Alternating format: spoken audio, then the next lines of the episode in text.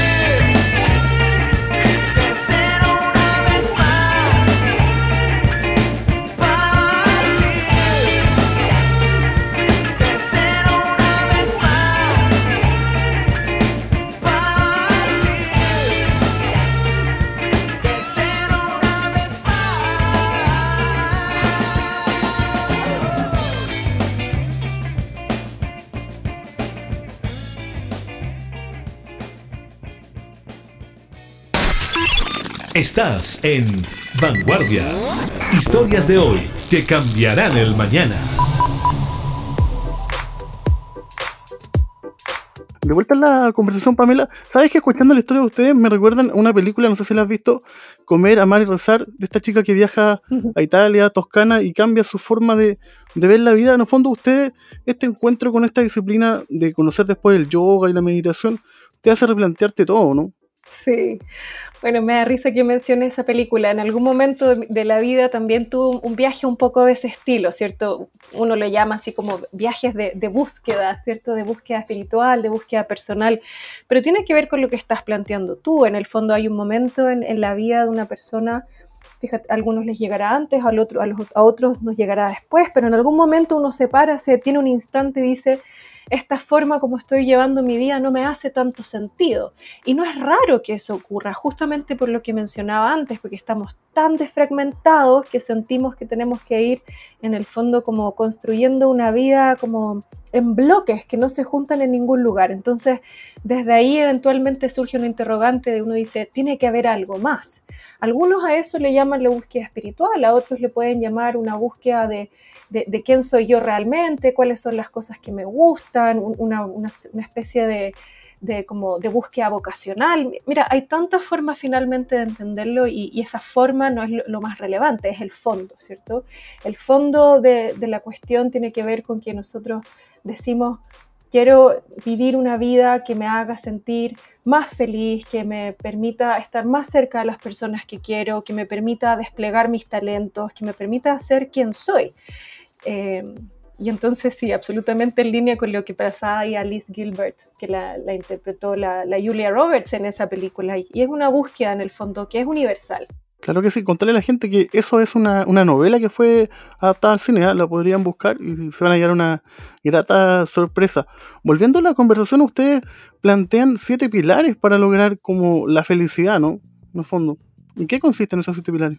Claro, sí, podríamos pensarlos como pilares para construir una felicidad por cierto, también podríamos, nosotros lo denominamos como unos aprendizajes para la nueva conciencia planetaria, en el fondo entendido como saberes o aprendizajes que nosotros sentimos son fundamentales para que nosotros comencemos a relacionarnos de una distinta manera con nosotros mismos, con las personas que tenemos alrededor y con el medio ambiente.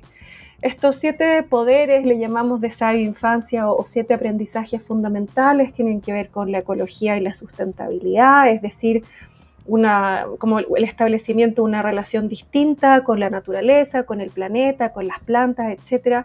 Energía y sanación, conectado como con la capacidad de conectar con, con, con nuestra capacidad innata de sanar a nosotros mismos, incluso a otras personas. Emociones y autoestima tiene que ver con bueno, potenciar justamente el amor propio y el amor hacia las personas que me rodean arte y movimiento vinculado con la expresión del ser a través de distintos medios, de la danza, de, texturas, de sonidos, eh, etc.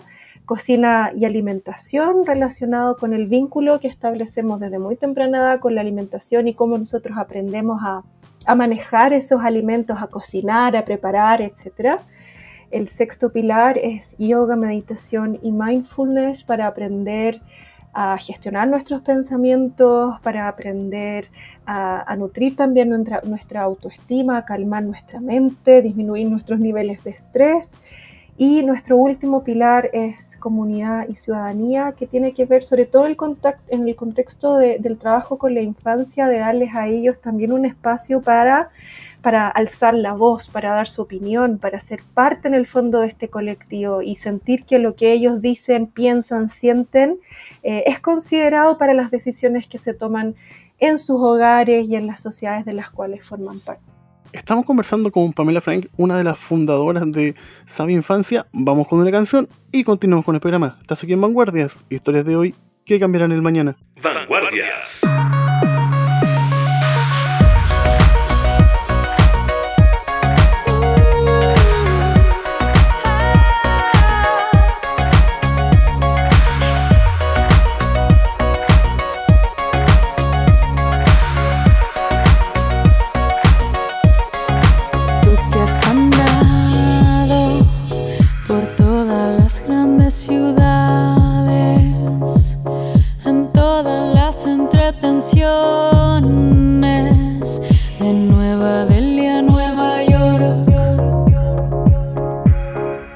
Lejos, lejanos, rodeado de alto arte.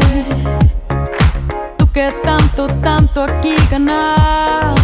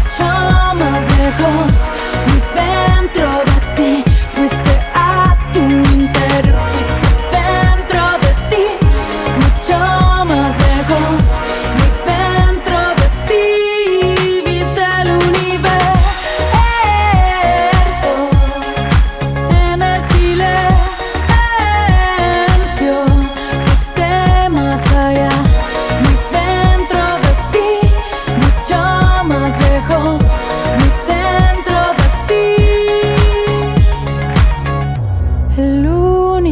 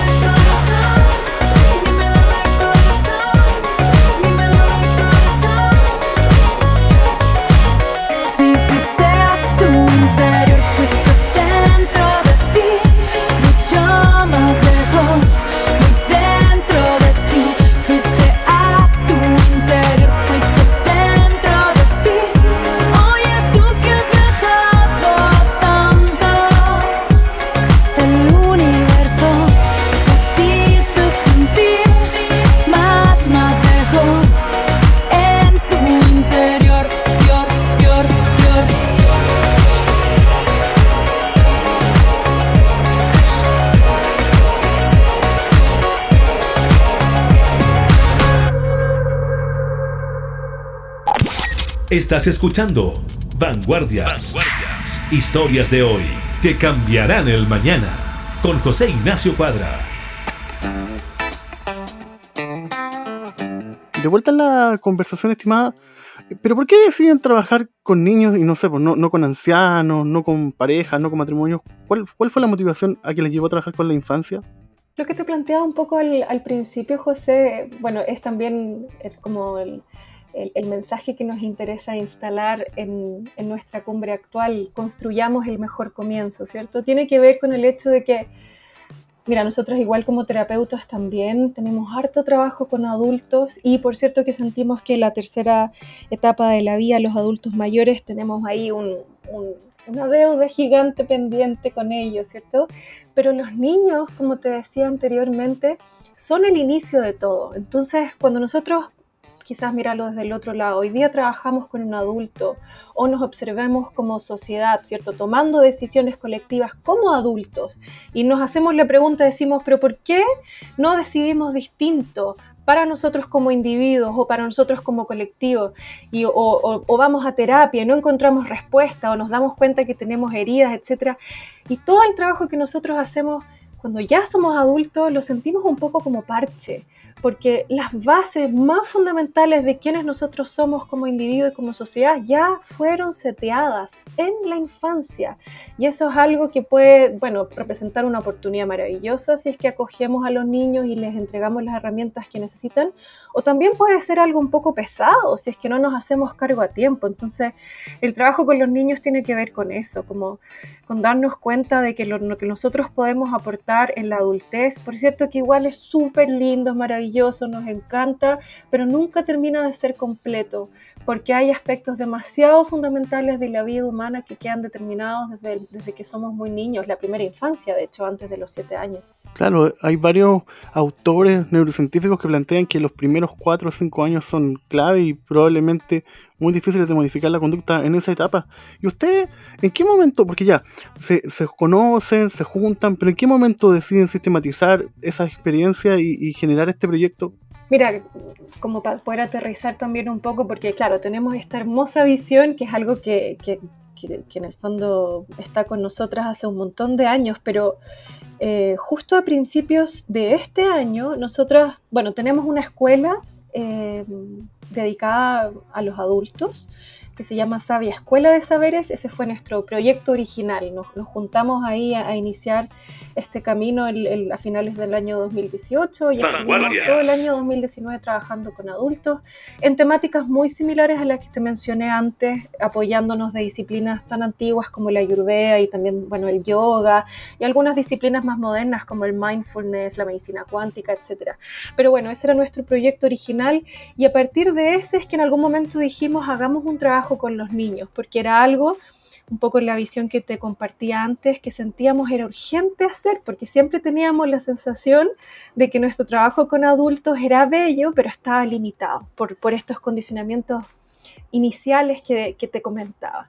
Y entonces a principios de este año tuvimos una experiencia preciosa, hicimos una primera escuela de verano para niños en enero. En ese entonces estábamos todavía trabajando en un, en un espacio físico y entonces ahí convocamos nuevamente a, varias eh, mujeres expertas, en ese caso éramos solo mujeres, que aportaron desde su mirada, desde su disciplina, la gran mayoría psicólogas, profesores de yoga, etc. Y, en el fondo eh, abordamos cada uno de estos siete pilares que, que mencionaba anteriormente. Hicimos un trabajo presencial ahí con los niños muy, muy, muy bonito. Y luego ya con la llegada de, bueno, de la pandemia tuvimos que que cambiarnos en el fondo de, espacio físico nos pasamos al espacio virtual. Pero la sistematización y lo que estamos entregando hoy día en la cumbre está súper nutrido por esa primera experiencia presencial que tuvo aparte efectos muy bonitos en los niños, en las familias también tremendamente agradecidas y nutrido también por todos los aprendizajes que teníamos de nuestra escuela original dedicada a los adultos que es Sabia Escuela de Saberes. Ustedes después en junio eh, según entiendo, iba leyendo, tuvieron su primera versión de la cumbre donde trataban temas con niños un poquito más grandes, ¿no? A diferencia de, esta segunda que es lo que nos convoca hoy. Claro, nuestra primera cumbre fue dedicada a niños, niñas y niñas entre 5 y 10 años. Eh, un poco vinculando con la historia que te contaba antes, esto fue así porque los niños con los que trabajamos en esta escuela de verano presencial tenían entre 5 y 10 años, entonces sentíamos que teníamos mucha más claridad respecto a qué les podíamos ofrecer eh, en esta cumbre virtual a los niños de esas edades. Y luego, bueno, en, en la cumbre actual, bueno, sentíamos que era urgente también que pudiéramos acoger a los niños más pequeños y y bueno, como son niños tan pequeñitos entre 0 y 4 años, que es la invitación que estamos haciendo en la cumbre actual, también hacer una propuesta mucho más fuerte para que participaran los adultos, porque por supuesto que un niño de entre 0 y 4 años no participa sin un adulto al lado. Claro que no. Y además que también esta, esta nueva versión permite eh, romper la barrera del espacio físico y quizás puede participar gente del norte, del sur, incluso de otros países que no tenían la, instancia original si hubiese sido en un lugar fijo, ¿no? Sí, absolutamente. Mira, nosotros en la primera cumbre tuvimos personas participantes de 30 países distintos, 30 países de Hispanoamérica, un, de verdad que un, un alcance bien sorprendente y bueno, maravilloso para nosotras de lugares de Chile se inscribieron personas de todos, todos lados, pero también llegar a, otros países tan distintos fue algo que nos encantó, que nos llamó mucho la atención y porque sentimos que, eso es lo que nos gustaría que ocurriera en realidad, en el mediano, ojalá, y el más corto plazo posible, que personas de todas partes del mundo puedan tener, familias de todas partes del mundo puedan tener acceso a este tipo de contenido, a este tipo de herramientas que han sido desarrolladas con tanto cariño por personas muy, muy expertas que, como tú bien dices, a lo mejor si no fuera por, el uso que le estamos dando la tecnología en la actualidad, nosotros no podríamos entonces conocer sobre un Felipe Le Canelier, un Andrea Cardemil, bueno, una Leslie Power, que son grandes psicólogos que están participando en esta cumbre, por ejemplo, chileno. Entonces, que en Chile la, gente lo suele reconocer y querer mucho. Y si yo a lo mejor vivía en una ciudad que no era Santiago, no tenía cómo estar en contacto con ellos, o si no estaba en Chile, no tenían cómo estar en contacto con ellos. Y, los mensajes que ellos nos entregan, sus aprendizajes, son para todos realmente. ¿Viste? Algo bueno que nos vaya dejando la pandemia. Estamos conversando con Pamela Frank, una de las fundadoras de Sabe Infancia. Vamos con una canción y continuamos con el programa. Vanguardias.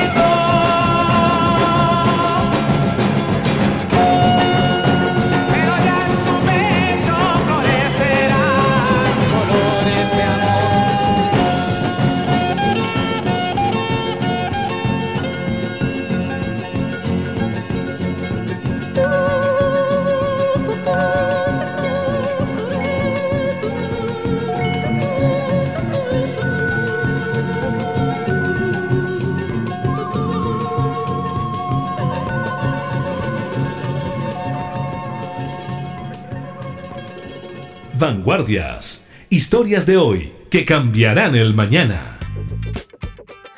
De vuelta en la conversación, adentrémonos en esta nueva versión que tiene bastantes especialistas invitados, ¿no? Hay bastantes actividades, son varios días donde está la versión gratuita y entiendo una que tiene un pequeño coste que, que entrega ciertas herramientas, ¿no? Sí, si quieres te puedo explicar un poco cómo, funciona la, dinámica de la cumbre. Bueno, nosotros, la, cumbre virtual en el fondo es un espacio online donde nosotros convocamos a, a todos estos expertos que mencionaba anteriormente, profesionales del área de la salud, bueno, psicólogos la mayoría, eh, médicos también, pediatras, eh, artistas, bueno, y todas las personas en realidad que están trabajando con infancia, que están haciendo cosas bonitas, que nos hacen sentido y un poco alineadas con estos pilares que, que mencionaba anteriormente. Entonces nosotros los convocamos a ellos a este espacio virtual para que se encuentren en el fondo con las familias. Entonces las familias entran a esta plataforma, a nuestra página web, ¿cierto? Eh, se inscriben, dejan su correo gratuitamente, pueden, eh, se inscriben en el fondo dejando su correo y gratuitamente solo con la inscripción de su correo durante los días de la cumbre, que son del es del 23 al 29 de noviembre, pueden acceder a todos los contenidos de la cumbre de manera 100% gratuita. Eh, durante siete días nosotros a las personas que se inscriben con su correo les vamos enviando una agenda con todas las actividades que son liberadas para ese día. Prácticas y ejercicios para realizar con los niños, conferencias para aprender sobre primera infancia y conferencias para acompañar la maternidad. Entonces, durante 24 horas las personas pueden revisar todas las conferencias, todas las experiencias que fueron liberadas para ese día y así todos los días durante siete días.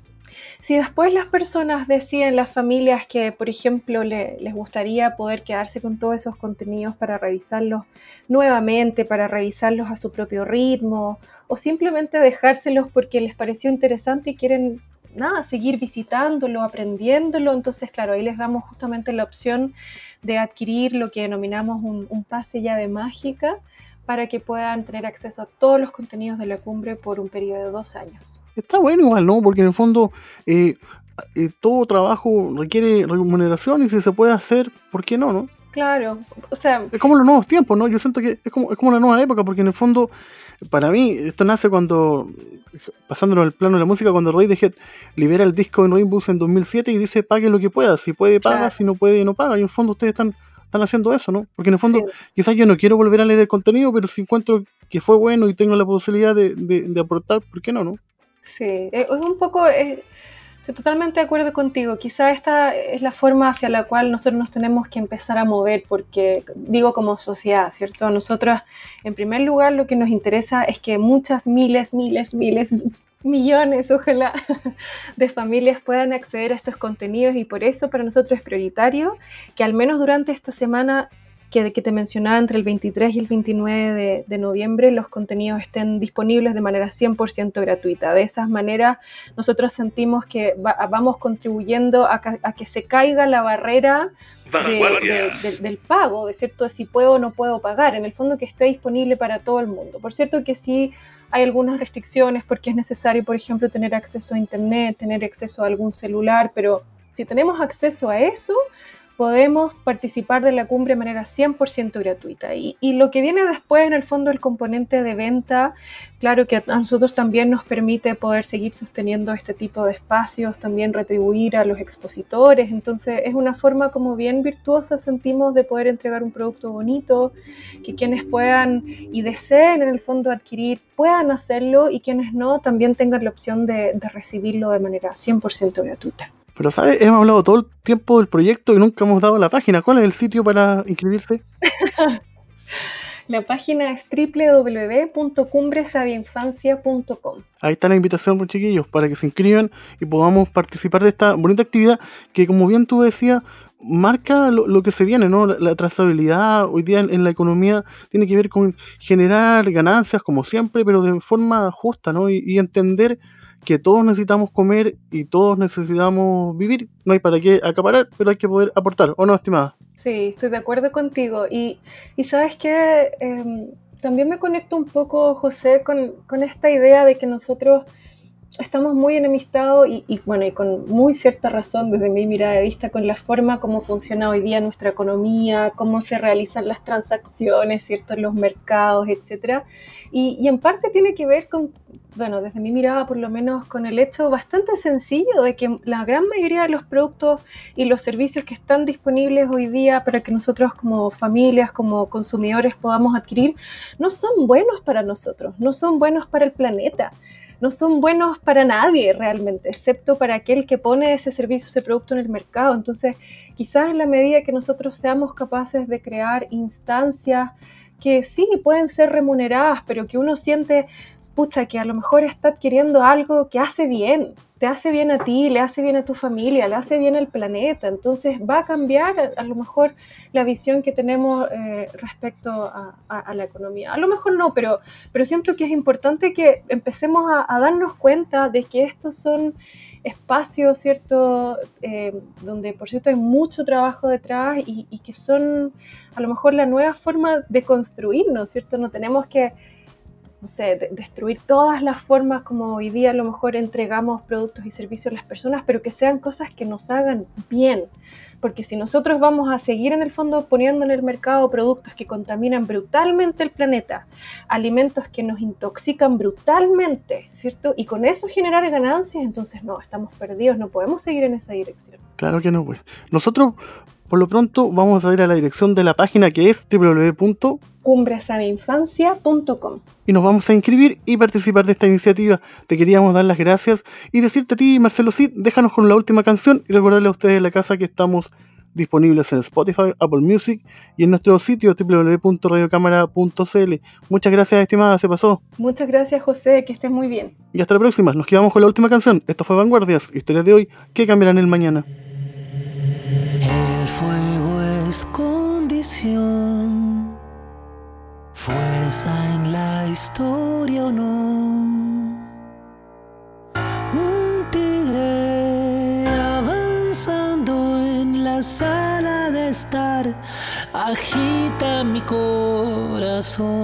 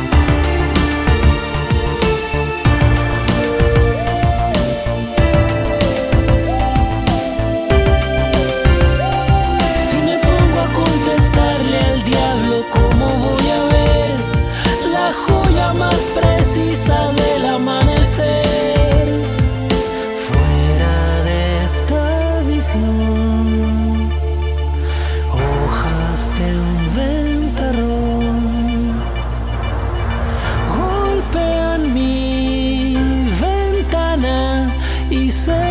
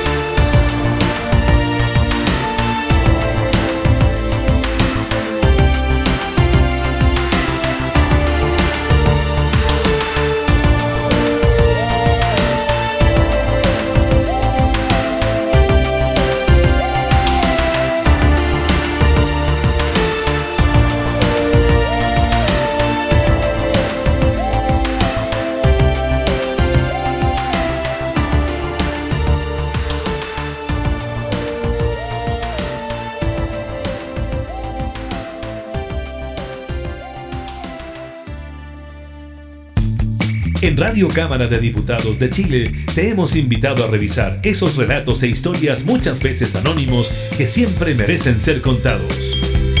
Fue Vanguardias, historias de hoy que cambiarán el mañana. Con el periodista José Ignacio Cuadra.